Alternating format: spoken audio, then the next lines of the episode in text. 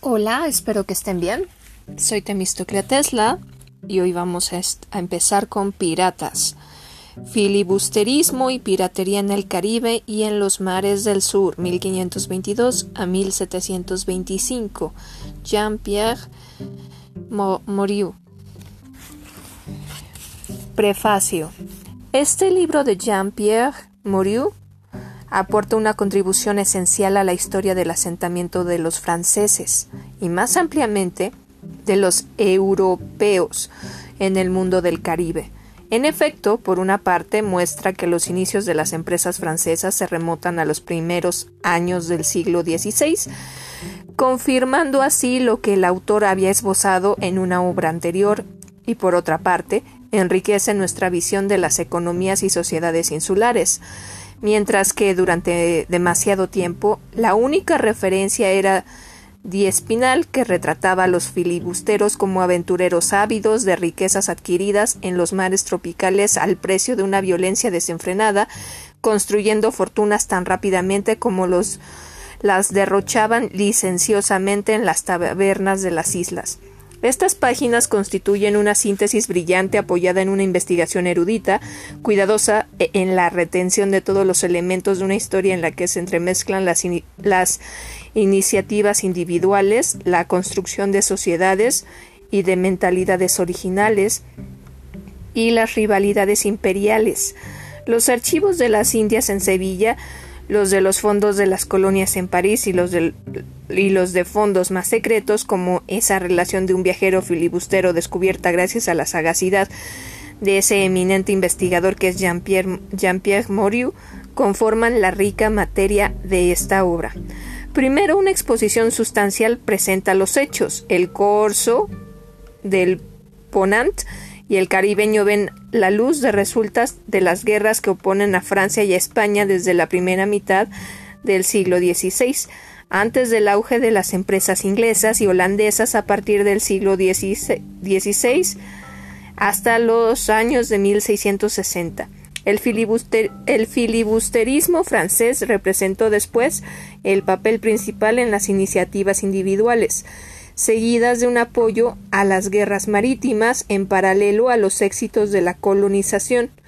En su estudio de los filibusteros, Jean-Pierre Moriu nos brinda unas páginas de gran utilidad sobre la movilidad social que caracteriza el inestable mundo insular.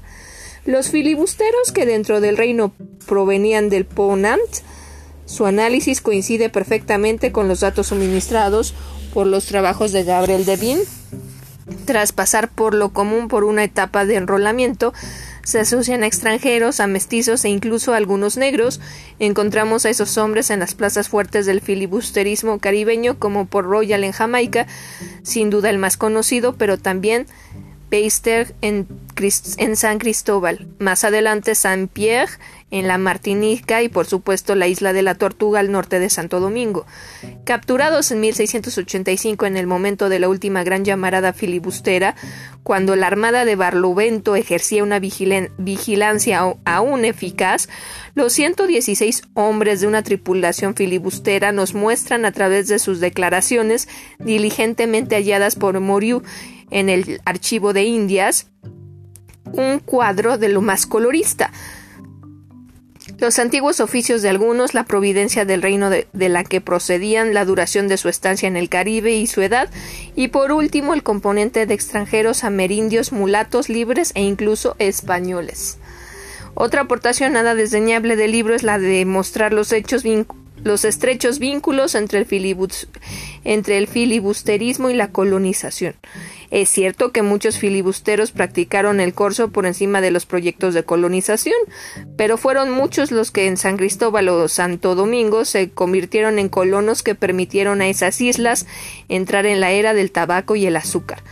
Los de San Cristóbal, entre los que destacan en primera fila la, emblemática figura de Diesnabuc, jugaron un gran papel en la colonización inicial de la isla de la Martinica y una realidad económica que a menudo se pasó por alto, se pasa por alto, el corso filibustero requería capitales para su financiación y se vinculó a las redes comerciales del Ponant en Francia. así como a las de los puertos insulares.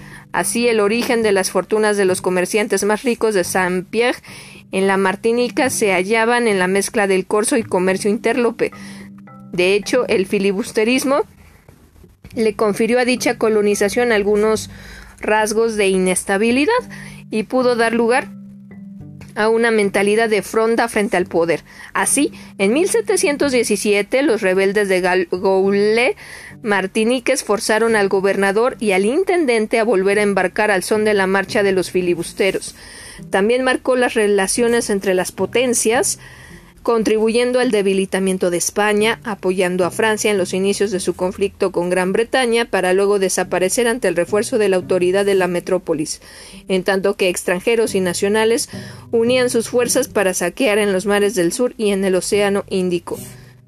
Finalmente, hay que subrayar el propósito esencial de Jean-Pierre Moreau, el de revelar la realidad sobre el filibusterismo y los filibusteros, en la última parte del libro se aplica vigorosamente a despejar los mitos de Hollywood que enmascaran dicha realidad, tanto el del filibusterismo fácil o hollywoodense como el del filibusterismo libertario, mitos que nos conducían a pensar que todos ellos conocerían prometedores abordajes a ricas presas que les permitirían amontonar los tesoros de las islas para darse la gran vida, o bien pensar que las repúblicas filibusteras que las repúblicas filibusteros daban lugar a sociedades igualitarias, lo cual es apartarse singularmente de la realidad de una vida cotidiana, a menudo monótona y ruda. Incluso en lo tocante a las famosas expediciones a los mares del sur, no siempre había suerte.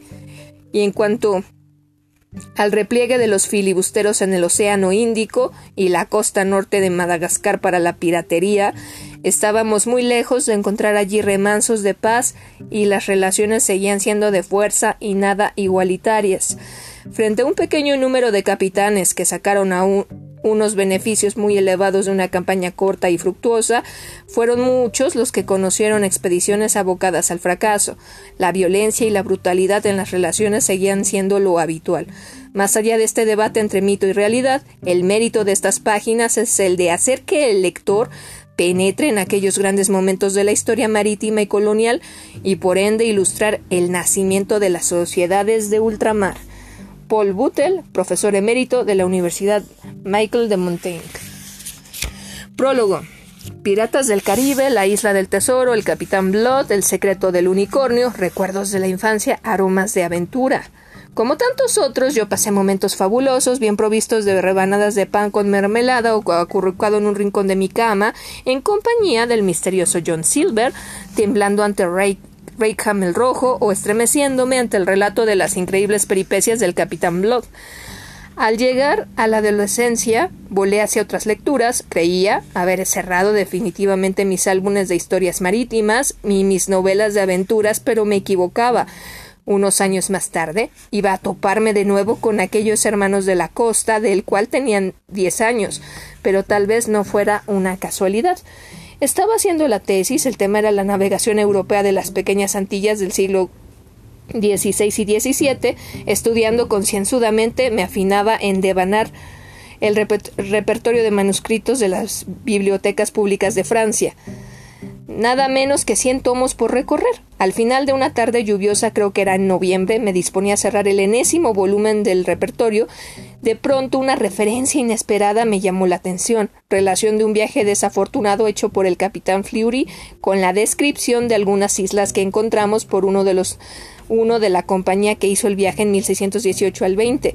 El misterioso manuscrito estaba archivado con la referencia de 590 y su lugar de conservación era Carpentras Biblioteca de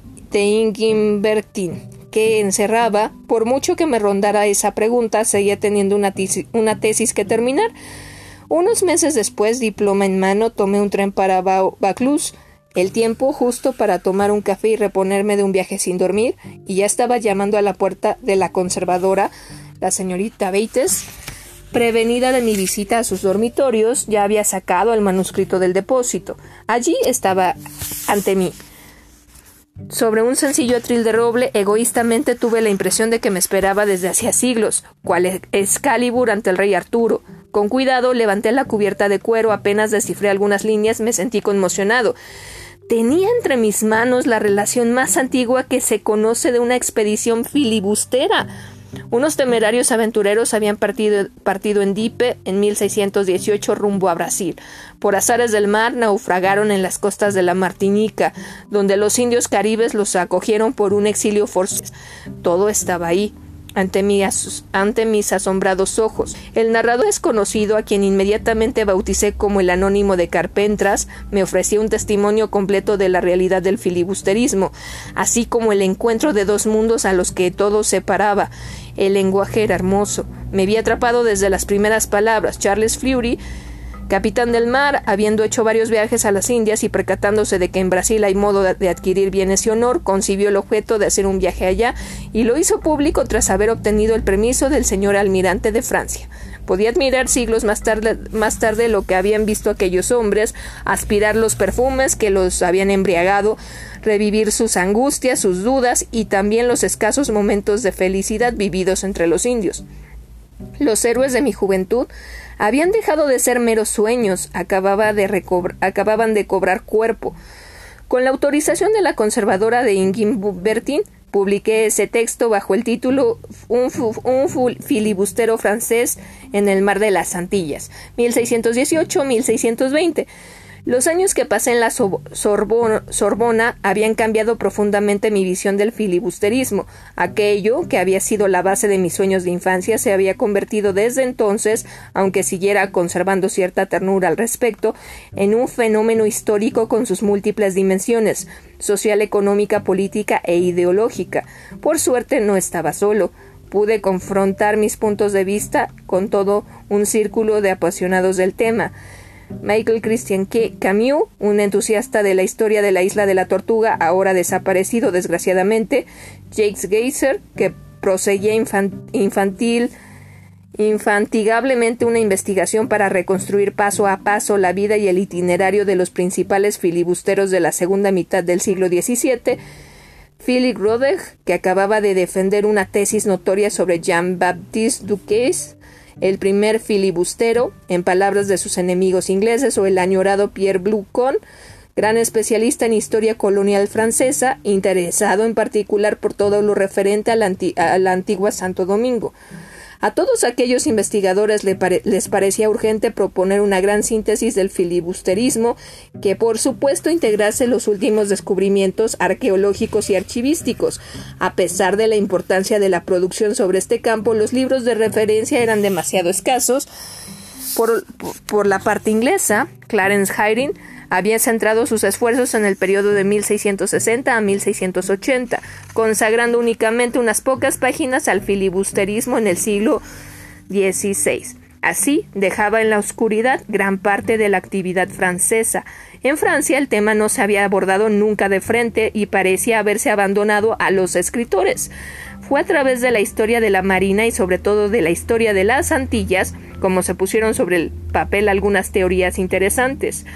Charles Frostin había hecho parte del camino el libro El Caribe en la época de los filibusteros de Paul Battle, en que el filibusterismo ocupa un lugar de honor, constituía nuestra mejor síntesis. En los últimos años, la publicación de nuevos datos procedentes en parte de las investigaciones llevadas a cabo en el Archivo General de Indias de Sevilla, la auténtica memoria de la América de los siglos XVI y XVIII, con sus cuatro mil documentos archivo o legajos hacía, posible que se escribiera otro acercamiento centrado esta vez en el filibusterismo francés. ¿Tenía algún sentido disociar así el componente francés del inglés y holandés? Hasta entonces no lo había hecho ningún autor, sobre todo en lo tocante al periodo 1660 al 1680, en que el cosmopolitismo parecía ser la norma en el seno del filibusterismo. En realidad, un armamento era o bien francés, o bien inglés, o bien holandés, si se toma como criterio la autoridad que da la misión. De manera que este acercamiento estaba completamente justificado, tanto más por cuanto que, que durante los primeros 60 años del del siglo XVI, los filibusteros franceses fueron prácticamente los únicos en plantar cara a los intereses españoles y portugueses en la América tropical. Después se les unieron los ingleses desde 1560 y más adelante los holandeses después de que las Provincias Unidas se liberasen del yugo español en 1580. Durante los años 1620 al 1640, llamados con razón el periodo holandés, no se registraron en el campo del corso más que modestas empresas francesas, sin, sin, comparación con los poderosos armamentos holandeses. Para los franceses aquel era el momento de la colonización. En los años 1650, la hegemonía pasó a manos inglesas, especialmente después de la toma de Jamaica en 1655. Los filibusteros franceses cerraron filas entonces detrás de la figura de figuras como el Gran Morgan. No obstante, después de 1670 y la prohibición del filibusterismo por parte del gobierno británico, los franceses volvieron a ser los amos y seguirían siéndolo hasta el primer desarrollo de la piratería al principios del siglo XVIII e incluso a la Guerra de Sucesión Española, 1713. El filibusterismo francés apareció en cuanto el continente fue descubierto por Colón. Nuestros compatriotas esperaban entonces descubrir nuevos territorios de pesca o nuevas fuentes de abastecimiento en materiales preciosos y productos exóticos. Favorecidas por la situación de guerra entre Francia y las demás naciones y por sólidas tradiciones marítimas, esas expediciones de depredadores salían de los puertos del Ponant costa atlántica y la, y la Mancha rumbo a América. Después de surcar los mares americanos a lo largo de una centuria partiendo del hexágono, nombre que designa a Francia haciendo referencia a la forma geográfica del país. El filibusterismo se desplegó más tarde, tomando como punto de partida algunas bases en el Caribe. El corso de origen ponantés venía a suceder al corso caribeño. En esa época los españoles cometieron dos errores estratégicos, pero acaso podían haberlo hecho de otro modo. El primero fue no ocupar las pequeñas Antillas que hubieran podido echar el cerrojo al nuevo Mediterráneo español.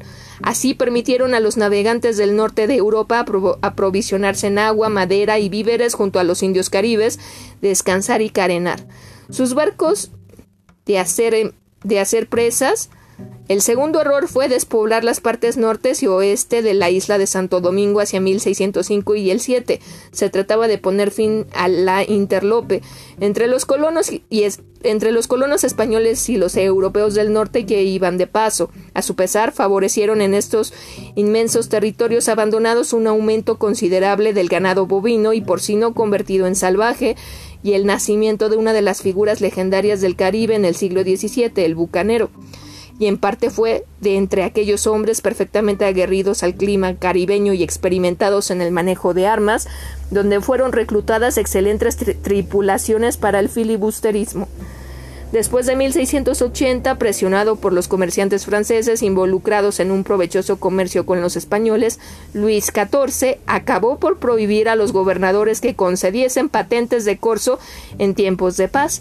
Pero antes de que dicha prohibición se aplicara rigurosamente y ante un descenso del rendimiento de las operaciones en el Caribe, algunos grupos se fueron a probar suerte en otras latitudes menos arriesgadas donde el sistema de defensa español estaba menos perfeccionado. La costa pacífica de América del Sur, o como se llamaba entonces el Mar del Sur, la expedición de Campeche en 1685 fue última gran, la última gran operación del filibusterismo independiente, los conflictos del final del reinado de Luis XIV, la guerra de la Liga de Augsburgo, 1689 a 1697, y la Guerra de Sucesión Española, 1701 al 13, permitieron a los filibusteros reincorporarse al servicio, pero cada vez más como auxiliares de las tropas regulares, ejecutando los designios de otros que habían pensado en París o en el seno del poder de, de las islas. Una vez que volvió la paz, los filibusteros hubieron de integrarse a la sociedad colonial o bien reunirse a, los, a las cohortes de la piratería que conoció entonces una importante expansión a partir del año 1713 y más tarde una verdadera edad de oro hasta aproximadamente 1725 entre las Bahamas y los mares del sur.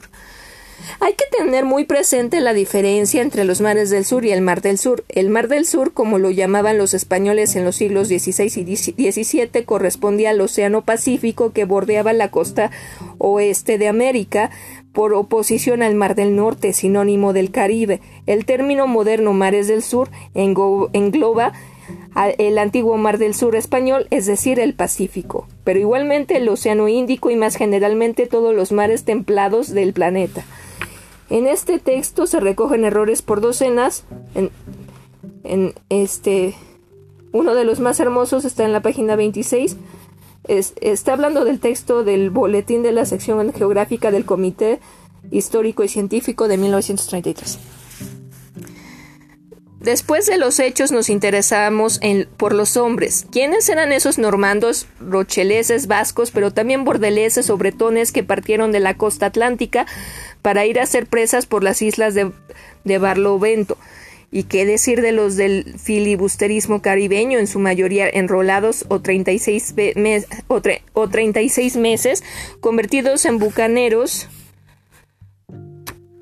O entorcedores de tabaco que confiaba en los azares de la guerra para salir de su condición. A través de sus destinos individuales veremos también que el filibusterismo estaba muy lejos de ser una aventura improvisada y que en cambio estaba sometida a montones de reglamentos y obligaciones técnicas, patentes, autorizaciones para armar, financiación, reclutamiento y dinero. Consagraremos una parte importante a los mitos suscitados por la historia del filibusterismo y de la piratería, reiteradas sobre el papula. Las legendarias hazañas de nuestros aventureros del mar forman parte del universo infantil de Occidente. El público masculino disfruta imaginándose como un Bornies Fese y personaje deslenguado de gran corazón con valor para, para, dar y tomar y que una vez conseguido el botín se gandulean por islas paradisíacas entre oro y joyas, rodeados de vivarachos y por supuesto con varios barriles de ron al alcance de su gaznate. La vida del pirata es a un tiempo un sueño de, de una vida soñada. En las antípodas de la vida nos tratan de calzarse que ya iba bastante pintoresco. El, de, el del auténtico reformador social. Es cierto que ese camino ya lo habían abierto Daniel Dafoe, Daniel Dafoe, el autor de Robinson, Robinson Crusoe, quien bajo el seudónimo del capitán Charles Johnson describía en, la historia de piratas a un capitán pirata Mason y su acólito, un monje que había colgado la utópica en Madagascar. Después, más recientemente, cristian ideas libertarias en los filibusteros por la migración sociales más decepcionados por la Revolución Inglesa. Y finalmente la tesis fue maravillosamente ilustrada por los piratas al, calor de la solajada imagen del filibustero de opereta, aún ampliamente extendida por esta nueva figura digna de un ancestro de los anarquistas del siglo XIX pero se corre con las realidades por muy generosas que sean frente a los clichés y a las ideas preconcebidas, era necesario volver, en la medida de lo posible, a las fuentes y testimonios de la época, con el fin de establecer un carné de identidad de los filibusteros y piratas de nuestra historia y de comprender el mundo en que se movían. Tal es la ambición de esta obra que seguramente sorprenderá a más de un lector.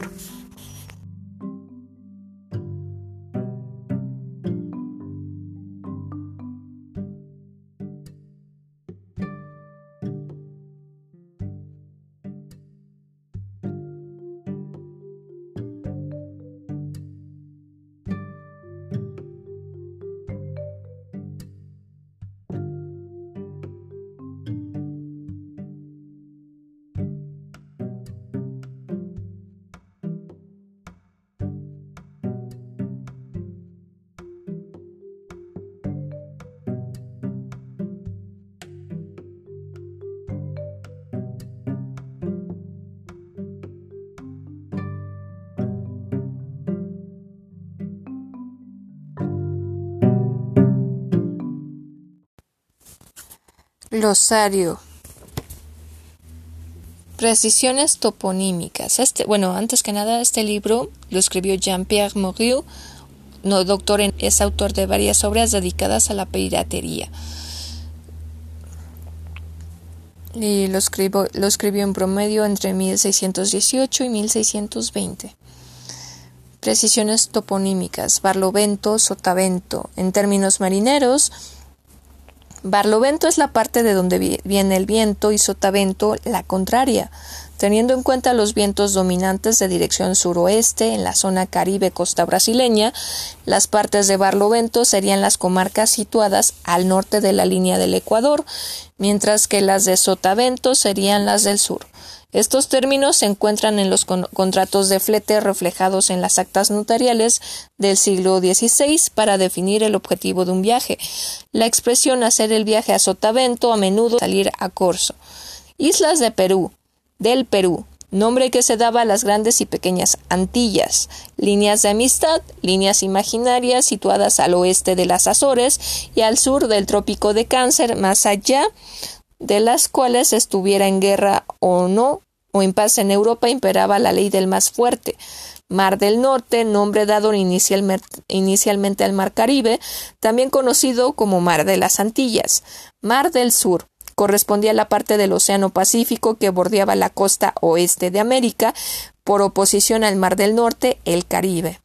Mares del Sur, términos modernos que engloba tanto el antiguo Mar del Sur español como el Océano Índico y en general todos los mares templados. Nueva España. El virreinato de Nueva España se extendía ocupando gran parte de Centroamérica, México y parte de las actuales Estados Unidos. Ponant, literalmente poniente, designada designa la fachada occidental de Francia que incluye toda la costa atlántica y la del Canal de la Mancha. Los oriundos de dichas regiones son ponantenses, tierra firme del Perú, nombre que daban los españoles a América Central y a la parte septentrional de América del Sur, Guyanas, Venezuela, Colombia, Panamá. Piratas, corsarios o filibusteros. La piratería es tan antigua y universal como la navegación. Durante mucho tiempo en Occidente el mar fue considerado como un espacio más allá de la ley.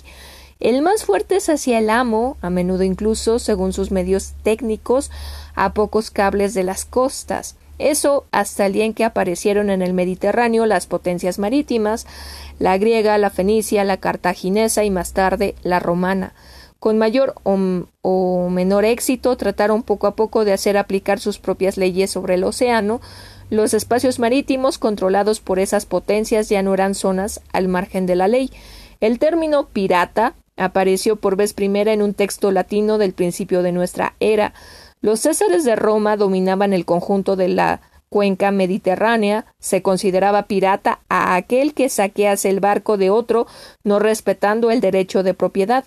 Dos milenios después, esa definición sigue siendo actual. El pirata de hoy en día lo consideramos jurídicamente un empresario privado que recorre los mares para adueñarse por la fuerza de embarcaciones, sea cual fuera su origen. Artículo 101 de la Convención de Montego Bay, Bay 1982. Si bien ha cambiado los medios empleados, barcos rápidos, armas automáticas, lanzamisiles, etc., el objetivo sigue siendo el mismo, saquear.